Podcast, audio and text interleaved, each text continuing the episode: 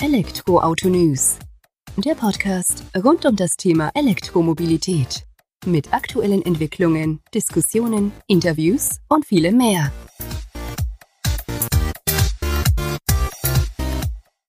Servus und herzlich willkommen zu einer neuen Folge des Elektroautonews.net Podcasts. Ich bin Sebastian und freue mich, dass du diese Woche wieder eingeschaltet hast, wenn wir uns mit der Welt der E-Mobilität beschäftigen. In der aktuellen Folge, kurz vor der IAA 2021 in München, habe ich mir Merlin Auboter von der Firma Micromobility Systems an den Start geholt und wir haben uns nochmal ein wenig über deren Elektroleichtfahrzeug, den Microlino, mittlerweile 2.0 unterhalten, haben uns äh, ausgetauscht über den Weg von dem ersten Konzept, das man 2015 hatte, über den Microlino 1.0, den man jetzt doch nochmal deutlich verbessert hat in puncto Design, Sicherheit, Fahrgefühl und so weiter, wo uns Merlin tiefe Einblicke gegeben hat über die Bedeutung der Community in dem Entstehungsprozess des Stromers und ja, was eigentlich die Unterschiede sind zu anderen E-Fahrzeugen. Und da ist für meine oder aus meiner Sicht eine sehr wichtige Aussage gefallen. Der Microlino mit Fahrer und Gepäck wiegt weniger als manche Elektro-SUV-Batterie, die verbaut ist. Also ist schon eine Ansage, muss man ganz ehrlich sagen, und hebt das Thema Nachhaltigkeit bei dem kleinen Elektrostromer nochmal auf ein anderes Level.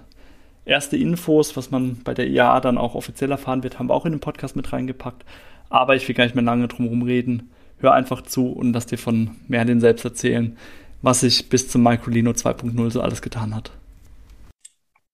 Servus Merlin, vielen Dank, dass du dir heute die Zeit nimmst, dass wir uns mal wieder im Podcast ein wenig austauschen über Microlino, und was seit unserem ersten Gespräch, was mittlerweile schon im Dezember 2018 stattgefunden hat, in Folge 5 des Podcasts, ja, so getan hat bei euch auf der Seite. Vielleicht magst du dich trotzdem noch mal kurz eingangs vorstellen für die neuen Hörer, die vielleicht die erste Folge nicht gehört haben.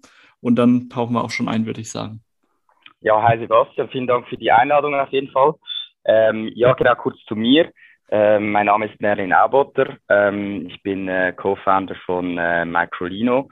Ähm, wir äh, entwickeln so ein kleines äh, Elektrofahrzeug, äh, so ein City-Flitzer, ähm, sieht äh, äh, relativ speziell aus, nämlich es hat eine, eine Fronttüre, man steigt also vorne ein und kann eigentlich drei dieser Fahrzeuge auf einen normalen Parkplatz stellen. Das ist so ein bisschen, äh, was wir machen. Ähm, unser Hintergrund ist eigentlich ein bisschen ein anderer, nämlich äh, mein Vater, der Wim, hat äh, 1997 ähm, den Microroller erfunden, äh, also den Tretroller, den man so heutzutage kennt. Äh, dazu mal war er noch äh, nicht elektrisch und ähm, ja, also von dem her waren wir schon immer in, ein bisschen in dieser Micromobility-Sphäre unterwegs und haben dann eigentlich 2015 äh, mit diesem Microlino-Projekt gestartet. Ja, vielen Dank, dass du uns da nochmal abgehört, äh, abgeholt hast sozusagen. Äh, Mikromobilität greift ja dann auch echt, also wenn man da drei von euren Fahrzeugen auf einen Stellplatz von einem normalen Auto oder E-Auto stellen kann, ja, ergibt auf jeden Fall mehr Sinn in der Stadt oder im urbanen Umfeld. Ja, definitiv. Also das ist ein, äh, ein wichtiger Punkt. Ähm, wobei wir natürlich auch sagen, also äh, man sagt natürlich immer, ja, äh, ist ein Stadtfahrzeug etc. Aber äh, man darf natürlich auch nicht vergessen, dass äh, natürlich äh, die Bedürfnisse auch, sag ich mal, ein bisschen außerhalb äh, von der Stadt, also, das ist der sogenannte Speckgürtel, dass es da halt auch äh, sehr praktisch ist und gut zum Einsatz kommt. Ähm, das merken wir auch so ein bisschen bei unseren Reservationen. Oder viele, die wirklich in der Stadt selber wohnen, die besitzen oftmals dann gar kein Auto mehr oder weil man gute äh, öffentliche Verkehrsmittelabdeckung hat. Ähm, und äh, es ist eher für solche, die so ein bisschen rundherum wohnen und das eigentlich äh, praktisch ist, um in die Stadt zu fahren. Ja, definitiv. Also ich muss auch sagen, für mich ziehe ich es auch in Betracht. Ich habe im Moment immer noch kein eigenes äh, Fahrzeug, egal ob Fahrzeug oder E-Auto sozusagen. Aber habe mir das auch schon überlegt, äh, dass der eigentlich ideal wäre. Gerade so für mich zum Pendeln zwischen zwei Städtchen äh, reicht er vollkommen aus. Zum Einkaufen hat er genügend Platz, wie ich damals bei der ähm, Formel E in Berlin gesehen hatte, wo er vor Ort war, noch mit der ersten mhm. Variante des äh, Stromers sozusagen. Und könnte mir den da auch echt gut vorstellen, gerade für diesen Einsatzzweck, den du jetzt eben auch genannt hast. Ja, definitiv. Also wirklich äh, hinten hat man wirklich genügend Platz für äh, einen guten Wochenendeinkauf. Also da, da, äh, das passt wirklich. Also absolut. Ja, jetzt äh, hast du ja selbst gesagt, ihr habt 2015 äh, mit dem Projekt damals begonnen sozusagen. Seitdem hat sich ja einiges getan. Es gab dann ähm, die Ankündigung sozusagen für den Microlino 1.0, nenne ich ihn jetzt mal, der dann auch mit einem Fertigungspartner Atega auf die Strecke gebracht werden sollte. Da gab es dann wenn man freundlich ausgedrückt ein paar Probleme, aber das können die Zuhörer, Zuhörerinnen gerne auch bei uns nachlesen im Portal. Da haben wir einiges dazu berichtet, auch mit Rückmeldung von euch eben schon.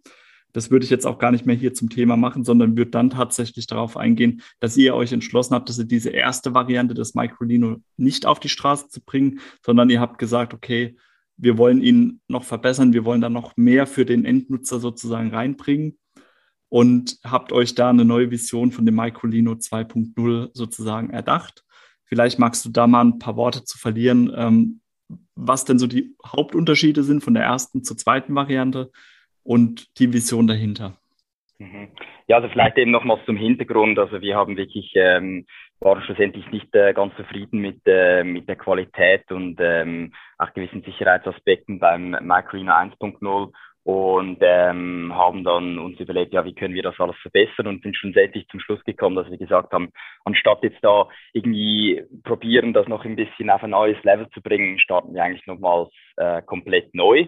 Ähm, das heißt, das Fahrzeug äh, hat eigentlich fast nichts mehr miteinander zu tun, auch ein bisschen, äh, sagen wir, vom vom Aussehen her, aber so von der Struktur ist es komplett neu aufgebaut. Ähm, also da beginnt es eigentlich auch schon.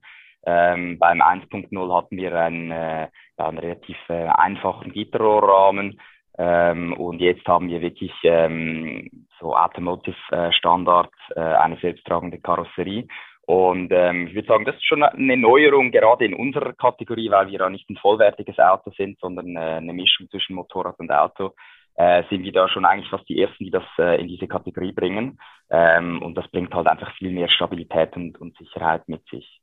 Ähm, dann ein weiterer Punkt, den wir natürlich verändert haben, war, ähm, sagen wir mal, die, ähm, äh, die ganze Aufhängung. Also wir hatten am 1.0 hatten wir eine Starrachse äh, hinten und das hatten wir, haben wir jetzt ein bisschen geändert. Ähm, erstens ist die Spur äh, ein bisschen breiter, rund äh, 50 Prozent breiter und ist jetzt, hat jetzt überall eine, eine Einzelradaufhängung. Das ist halt, war so ein bisschen ein Punkt, äh, durch das, dass ähm, eben die Räder hinten ein bisschen näher zusammen sind, dass man da fahrdynamisch, dass das wirklich äh, gut äh, aufgeht, auch in, in Kurvenlage, haben wir das jetzt ein bisschen verbreitert, ähm, so dass es vom Design her immer noch diese Tropfenform hat, aber sicher äh, fahrdynamisch einiges äh, besser wird.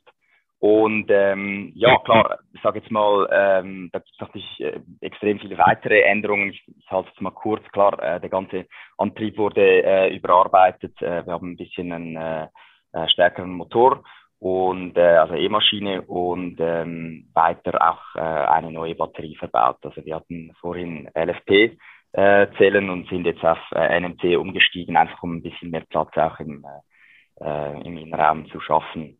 Ähm, ja, und zu guter Letzt natürlich das Design. Äh, das ist sicher das, das äh, den meisten am, am meisten auffällt. Haben wir natürlich überarbeitet, ein bisschen mehr ins Moderne gebracht. Und ähm, da werden wir sicher noch ein paar ähm, spannende Neuerungen äh, zeigen dann äh, zur IA. Das hört sich schon mal gut an. Jetzt würde ich kurz bei zwei Punkten noch an, einhaken, weil das so immer diese, ja, ich sag mal, die spannendsten Punkte für die Immobilisten dann auch sind, äh, Antrieb und Reichweite. Kannst du zur Leistung des Motors was verraten und äh, zur Reichweite des Fahrzeugs? Genau, also wir haben äh, eine E-Maschine mit nominal 12,5 äh, kW ähm, und ähm, ja, die hat auch relativ, also die hat ordentlich Pfiff. Also es tönt jetzt na natürlich noch nicht wirklich viel, aber man muss natürlich immer äh, bedenken, dass das Fahrzeug ähm, Leergewicht äh, bei rund 400, äh, ja gut, nein, bei, bei 500 Kilometer Batterie ist. das von dem her, das geht schon ordentlich ab. Ähm, und von der Batterie her, äh, da kann ich noch nicht allzu viel verraten, weil das kommt eigentlich alles ähm, an der IAA raus.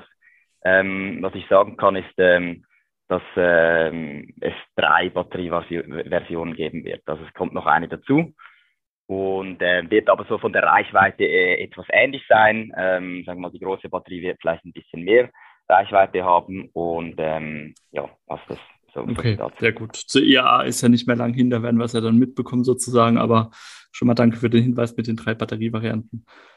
Ähm, jetzt war es ja so, dass bei Microlino 1.0 äh, auch eure Community eine große Rolle gespielt hat äh, die ihr da mit einbezogen habt, unter anderem den Designprozess, wie ich mich noch erinnere. Hat, habt ihr die Community jetzt auch wieder für den 2.0er mit einbezogen und eingebunden, dass die quasi ihre Rückmeldung geben, ihre Ideen und ähm, dass ihr da quasi ja direkt aus der Masse der Immobilisten lernen könnt?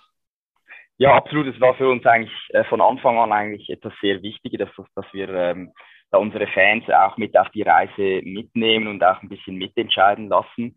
Und ähm, ich glaube, das, ja, das hat äh, doch viele äh, auch sehr interessiert, dass sie da so ein bisschen ihre Meinung mit, mit einbringen konnten. Und es war halt einfach auch noch spannend zu sehen, oder? Weil man, wenn man so tief im Projekt ist, teilweise dann ist man, ja, ist man nicht mehr objektiv. Und ähm, das war wirklich spannend, gerade bei so gewissen Designentscheidungen oder Farbentscheidungen, äh, dass man da wirklich den Input äh, bekommen hat ähm, von, von den Kunden direkt, oder? Und ähm, ja, ich finde, ich finde, das eigentlich etwas, das äh, auch größere OEMs mal machen könnten, weil äh, das finden natürlich alle immer extrem spannend und äh, gibt einem wirklich super Input. Natürlich, und du hast, denke ich, auch den Vorteil, dass die ähm, Community sich dem Fahrzeug oder euch, der Brand, dann noch mehr verbunden fühlt, weil man einfach auch merkt, okay, man wird ernst genommen.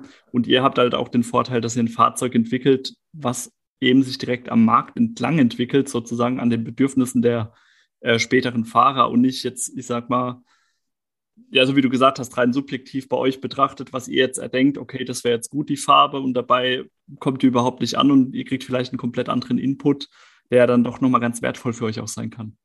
Absolut, ja. Ähm, der einzige, sagen wir mal, ein bisschen negative Punkt ist, dass natürlich immer, sagen wir mal, also ja, nicht Verlierer gibt, aber solche, die vielleicht äh, das Fahrzeug vielleicht ein bisschen anders designt hätten äh, als der Rest, oder? Und die sind dann vielleicht teilweise ein bisschen äh, traurig, dass es äh, dann nicht so rausgekommen ist, wie sie, wie sie das äh, gedacht haben. Ähm, aber das gehört auch dazu. Also ich meine, das ist, ähm, ist halt, wenn man im, im Prozess eingebunden ist und ähm, ja, man hat immer solche, denen, äh, sagen wir mal, etwas anderes besser gefallen hätte, etc. Aber da muss man halt einfach einen Mittelweg finden. Klar, ich meine, wenn es danach gehen würde, hätte eh jeder sein individuelles Fahrzeug da als Unikat auf dem Hof stehen oder auf dem Parkplatz. Ja, genau. Ähm, und dass das schwierig ist umzusetzen in Serie, ist dann auch klar. Von daher müsst ihr da, denke ich, einen gesunden Mittelweg nehmen, gucken, was die Masse möchte sozusagen, was auch praktikabel und umsetzbar ist. Ähm, und dann, ich sage mal, ein gesunden, ja, gesundes Mittelmaß da tatsächlich auf die Straße bringen damit. Genau. Jetzt ähm, ist es ja so, ihr habt, oder das konnte man jetzt bereits im Vorfeld äh, der IAA mitbekommen, ihr wollt das Fahrzeug dort vorstellen, so wie du jetzt auch gesagt hast, noch ein paar Infos dann unter anderem zur Reichweite, zu den Batterien dann mitteilen. Und nach der IAA soll es dann ja auch schon mit der Serie losgehen. Ähm, da kurz die Frage, geht es da schon um den Start der Serienproduktion oder sprechen wir da tatsächlich schon Auslieferung erster Fahrzeuge? Ja, also wir sprechen da schon von der ähm, Start der Serienproduktion oder ähm, vielleicht das auch noch als Hintergrund. Ähm, anfangs bei uns ähm, war es immer so, dass wir eigentlich einen Produzenten gesucht haben, der für uns das Fahrzeug herstellt. Und ähm, jetzt äh, haben wir aber entschieden, äh, um einfach mehr Kontrolle zu haben, äh, um auch sag ich mal, die Kosten äh, im, im, im Griff zu haben, ähm, haben wir uns entschieden, eigentlich unsere eigene Produktion zu starten. Und äh, der Microlina wird, ähm, wird in Turin in Italien hergestellt. Ähm, wir haben natürlich äh, unseren Entwicklungspartner Checkcom, mit dem wir jetzt äh, den 2.0 auch entwickelt haben, ähm, natürlich mit auch an Bord, ähm, aber äh, in der Minderheit. Äh, die bringen natürlich viel Know-how auch mit. Und ähm, ja, das heißt aber für uns natürlich, dass wir äh, auch dort eine riesen Baustelle haben, dass wir da alles aufbauen müssen, das ganze ähm, Assembly Equipment und so. Ähm, aber ja, genau, es geht eigentlich um die ähm, Start der Serienproduktion. Und ähm, ja, also wir, wir wollen, also das Ziel ist natürlich ganz klar, die ersten Fahrzeuge auch noch das Jahr auszuliefern. Und ähm, da reden wir jetzt dann in Anführungsstrichen nur von der Schweiz, wo ihr ausliefern wollt, oder dann auch schon Dachregion Europa? Also dieses Jahr wahrscheinlich äh, eher Fokus auf die Schweiz. Ähm, und sage ich mal dann ab nächsten Jahr, wenn wir dann äh, wirklich den Ramp-up, äh, äh, also wirklich äh, hochfahren können, die ganze Produktion, äh, dann werden natürlich äh, direkt auch andere Länder dazukommen. Okay, ähm, jetzt sagst du schon Ramp-up hochfahren. Habt ihr schon Stückzahlen? Kommuniziert ihr da was, was ihr anpeilt jetzt so, ich sag mal, für ein vollständiges Projekt, äh, Jahr 2022? Was peilt ihr da an? Ja, also das kann ich so, in, in dem Sinne ist immer ein bisschen schwierig zu sagen, weil äh, äh, ich sag mal, ja, ist zum jetzigen Zeitpunkt schwer zu sagen, ich sag, also mittelfristig ähm, wollen wir uns so einpendeln zwischen, sag mal, 7.000 bis 8.000 Fahrzeugen pro Jahr. Okay. Und das ist, sage ich mal, mal eine, eine gute Größe und, und ja, ich sag mal, persönlich, also und, und da bin ich äh, sehr überzeugt davon, das zeigen auch die Reservationen, die wir haben, ist äh, der Markt sicher viel größer für, äh, für den Microlino. Aber irgendwo muss man, muss man starten und ähm, ja, ich denke dann, äh, sobald wir dann das Feedback haben vom Markt, ähm, ist natürlich auch die Möglichkeit, dass man da äh, die Stückzahlen auch weiter hochfahren kann. Klar, ich denke, da ist es auch einfach vernünftig, dann eher realistisch und vielleicht ein bisschen pessimistischer ähm, genau. zu planen und äh, sich dann positiv überraschen zu lassen, sage ich mal, als wenn er da jetzt zu hoch dran geht und dann ja das Gegenteil eintritt von daher. Aber ich denke auch, diese 7.000 bis 8.000 Fahrzeuge hört sich doch gut an. Und auch so, was ich jetzt bei uns im Umfeld mitbekomme, das ist natürlich nur ein Bruchteil von den Rückmeldungen, die ihr von euren Kunden bekommt. Aber die Nachfrage nach dem Fahrzeug ist schon da. Also es vergeht da, glaube ich, kaum eine Woche, wo bei uns irgendwie ein Kommentar im Portal landet oder wo wir eine E-Mail dazu kriegen. Ja, wie ist denn da der Stand? Hast du was gehört und so weiter? Und deswegen ganz gut, da jetzt mal aus erster Hand dann sozusagen wieder Infos weitergeben zu können. Sicher, sicher, ja, gerne. Ähm, jetzt ist es so, ihr seid jetzt aber bereits im Vorfeld der IAA, wo ihr dann eben die Serie kommuniziert habt, auch in die Testphase übergegangen und habt da dann auch gestartet. Ich glaube, drei oder vier Prototypen, die ihr mittlerweile auf die Straße gebracht habt. Habt ihr währenddessen dann auch nochmal größere Veränderungen vorgenommen oder waren dann so, ich sag mal, die erste Vision, die ihr hattet, konntet ihr die dann schon relativ gut umsetzen?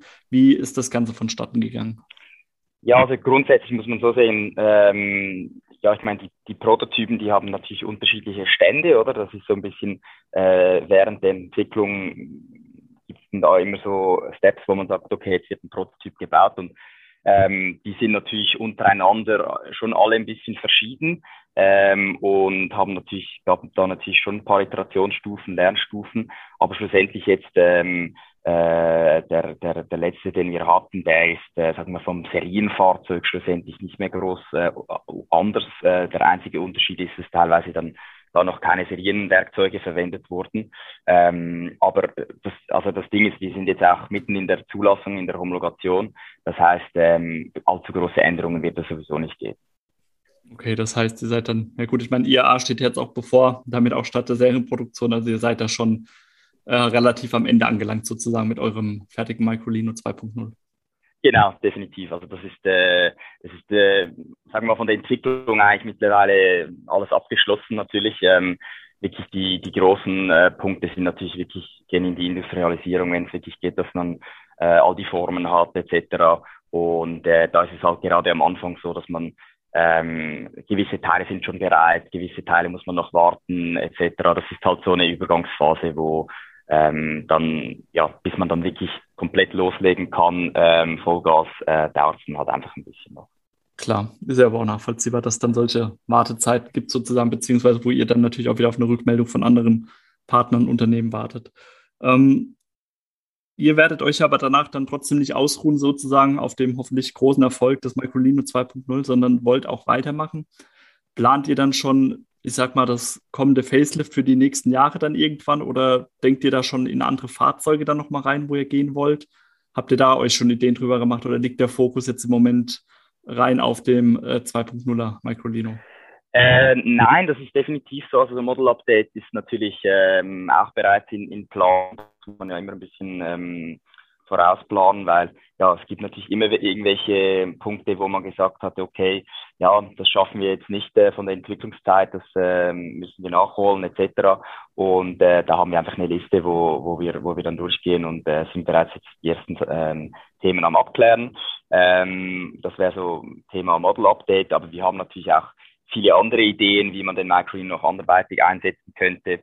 Ähm, oder auch, sage ich jetzt mal, ähm, die Microletta wäre auch ein, Beispiel, wo man äh, äh, natürlich, wo wir da, die werden wir natürlich auch an der IAA vorstellen nochmals, aber wo wir da auch mal in die Entwicklung starten können. Ähm, ich denke, sobald wir das alles mit dem Microlin in trockenen Tüchern haben und auch die Produktion läuft, ähm, dann denke ich, haben wir auch wieder mehr Kapazität, um neue Projekte in Angriff zu nehmen. Klar. Ähm, um nochmal kurz aufzugreifen, die Microletta, das ist ein E-Roller, wenn ich es noch richtig im Kopf habe, ne? Genau, richtig. Äh, Dreirad-E-Roller, ja. Dreirad-E-Roller, das war das bloß unseren äh, Lesern und Zuhörern, die da eben noch nichts mitbekommen haben, davon auch nochmal so aufführen. Und wäre natürlich eine gelungene Ergänzung und wird ja auch wieder in euer Feld der Mikromobilität oder Urbanmobilität auch im Umfeld dieses Speckgürtels dann wieder einzahlen. Ähm, jetzt habe ich noch einen Punkt, den ich gerne mal aufgreifen würde, dass wir vielleicht dann nochmal drauf eingehen. Du hast es jetzt auch schon gesagt oder ich auch aufgegriffen. Wir reden bei Microlino 2.0 von einem Elektrofahrzeug, nicht Elektroauto. Kommt bei uns immer wieder auf diese Frage, wie, ja, gibt es denn dann auch den Umweltbonus für den Microlino? Wie kann man den beantragen und so? Kann man eben nicht, weil es eben ein Elektrofahrzeug ist. Kannst du für unsere Hörer dann nochmal die wesentlichen Unterschiede aufzählen, warum denn der Microlino jetzt als Fahrzeug sozusagen gewertet wird und nicht als vollständiges Auto. Ja, also genau, eigentlich äh, nennt man diese Kategorie leichte Elektrofahrzeuge ähm, und die Bezeichnung ist eigentlich L7E ähm, und das ist einfach so ein bisschen die Einteilung äh, in diese Fahrzeugklassen und der eigentlich der der Unterschied ist, es gibt ähm, unterschiedliche Zulassungsklassen, eben diese L-Klasse, das ist eigentlich die Motorradklasse, ähm, die M-Klasse, das ist für Fahrzeuge äh, und dann gibt es noch weitere für äh, Lastwagen, äh, Nutzfahrzeuge etc.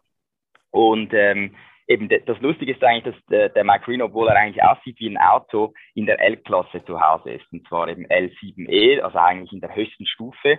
Äh, und das heißt, es ist so wirklich ein bisschen, ja, schon fast ein bisschen in der Schnittmenge von, von, von Motorrad und Auto. Äh, und ähm, deswegen hat er auch ein bisschen andere sag mal, Richtlinien. Zum Beispiel, wir haben eine äh, Höchstgeschwindigkeit von 90 Stundenkilometern. Ähm, und wir haben auch ein, ähm, ein ähm, Gesamtgewicht, das limitiert ist. Also wir dürfen äh, ohne Batterie nicht schwerer als 450 Kilogramm äh, sein. Und äh, ja, da gibt es noch ein paar technische äh, Feinheiten, aber ähm, so grundsätzlich sind das so ein bisschen die größten ähm, limitierenden Faktoren, ähm, die natürlich äh, auch wieder eine, eine Challenge ist, dass man das, das äh, hinkriegt, vor allem das, vor allem das Gewicht. Ähm, aber ich denke, ja, es erfüllt natürlich eine Nische, die sehr interessant ist. Ja, definitiv. Und ich sag mal, mit 90 km/h Höchstgeschwindigkeit kann man ja dennoch zügig unterwegs sein im Alltag dann Landstraße über Land dann auch mal, ohne dass man sich da dann gleich wie so ein, ja, wie so ein Bremsklotz sozusagen vorkommt für die anderen Fahrzeuge, die dort unterwegs sind oder Autos. Ja, definitiv. Also das wirklich, äh, das kann ich bestätigen. Also in, in den meisten Fällen, äh, äh, also auch wenn man mal auf die, auf die Autobahn muss, was ja, was auch erlaubt ist, ähm, klar, man ist nicht äh, auf der linken Spur, äh, sicher in Deutschland nicht, ähm, aber das, ja, ich denke, für, für kurze Strecken reicht das absolut. Und das Spannende ist natürlich, ähm, eben, du hast es vorhin angesprochen, die, die Förderung, oder? Ähm, ich meine, obwohl es eigentlich ein sehr nachhaltiges Fahrzeug ist, also ich bringe immer den, den, der Vergleich, dass äh, unser gesamtes Fahrzeug wiegt ähm, zusammen, also mit ähm, ähm, Fahrer und Gepäck äh, im, im, im Kofferraum weniger als nur die Batterie äh, eines Elektro-SUVs.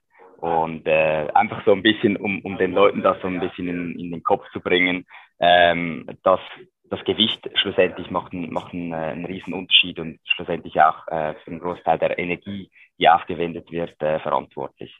Ähm, und ja, leider eben ist die, diese Kategorie noch ausgeschlossen von der Förderung, ähm, aber wir sind da eigentlich sehr zuversichtlich, dass sich das ändern wird. Das wäre ja schön, das wird ja, ich sag mal, ähm, den Markt dann noch weiter öffnen, noch mehr interessierte E-Auto-Fahrer oder E-Fahrzeugfahrer dann sozusagen anziehen und es euch natürlich auch einfacher machen, da nochmal eine breitere Masse anzusprechen. Aber interessant finde ich vor allem auch den Vergleich oder den du jetzt gezogen hast, dass ein E-SUV, also die Batterie von einem Elektro-SUV, mehr wiegt als das Fahrzeug von euch mit Gepäck und Fahrer. Das ist ja schon ja, also das ist eine Ansage. Das ist absolut eine Ansage und ich finde, das ist vielen Leuten teilweise nicht so bewusst, weil man immer so denkt, ja, Elektro gleich immer nachhaltig und ja klar, ein Stück weit kann man das schon sagen, sicher besser, als wenn er, wenn er ein Verbrenner ist. Aber es hat meiner Meinung nach trotzdem nicht so viel mit Nachhaltigkeit zu tun, weil man bewegt trotzdem irgendwie zwei Tonnen mit sich, äh, um ein paar Brötchen zu holen. Das ist einfach komplett unsinnig. Ähm, und da finde ich, ja, darf man auch mal den Finger drauf äh, halten und sagen, hey, es geht ein bisschen in die falsche Richtung. Definitiv. Ich meine, so wie du sagst, es ist schon mal gut, dass, das, äh, dass der E-SUV rein elektrisch unterwegs ist. Haben wir schon mal einen Vorteil gegenüber den Verbrennerklötzen da. Aber ähm, natürlich muss diese Masse ja dann dennoch erstmal bewegt werden. Und gerade in puncto Nachhaltigkeit ist da dann doch nochmal ja, mehr möglich sozusagen. Klar. Absolut, absolut, ja. Und das finde ich auch immer spannend, oder? Der, der SUV, also was ist eigentlich der Einsatzzweck vom SUV? Ich meine, mittlerweile ist es einfach ein ein Stadtfahrzeug ja. äh, geworden. Das ist ja eigentlich völlig unsinnig. Aber der hat ja eigentlich der Ursprung äh, eben Sports Utility Vehicle. ähm, und hat eigentlich, äh, gibt auch die Möglichkeit, äh, höhere Lasten zu ziehen ähm, als, sagen wir mal, ein normaler PKW. Ähm, das wissen auch äh, viele Leute nicht unbedingt. Also sagen wir mal, alle, die irgendwie einen Anhänger haben, die äh, äh, verstehe ich absolut, wenn man dann ein SUV besitzt. Und das hat auch den, seinen Einsatzzweck. Aber eben, wenn man mal so ein bisschen sich darauf achtet, die wenigsten haben eine Anhängerkupplung und äh, es ist eigentlich ein reines Lifestyle-Fahrzeug geworden. Das stimmt definitiv. Nee, das war doch jetzt aber auch wieder ein guter Abriss sozusagen von der Geschichte bei Marcolino, was sich getan hat. Wir sind gespannt, was bei der IAA noch so rauskommt. Wird man bei uns auch im Portal natürlich nachlesen können sozusagen. Und ja, vielen Dank nochmal für deine Zeit, Merlin, dass du uns da nochmal diese Einblicke Super. gegeben hast. Ja, danke vielmals für die Einladung. Äh, hat Spaß gemacht. Ja, vielen Dank. Dann mach's gut. Bis demnächst. Merci. Bis demnächst. Vielen Dank, dass du dir Zeit genommen hast, in der aktuellen Folge reinzuhören, ein bisschen mehr über den Microlino 2.0 zu erfahren, die Pläne von den Outboaters, wie es weitergeht. Und jetzt sind wir, glaube ich, alle ganz gespannt auf die IAA, was man uns dann dort präsentiert, sozusagen im neuen Design, auch in Bezug auf äh, Fahrsicherheit und ja, Aufbau des Fahrzeugs. Wir sind gespannt. Ich hoffe, du hast eine angenehme Restwoche oder angenehme Woche, die dir jetzt bevorsteht sozusagen und würde mich freuen, wenn du kommende Woche wieder einschaltest zur nächsten Folge des elektroautonews.net Podcasts. Vielen Dank fürs Zuhören. Mach's gut. Bis dahin. Ciao.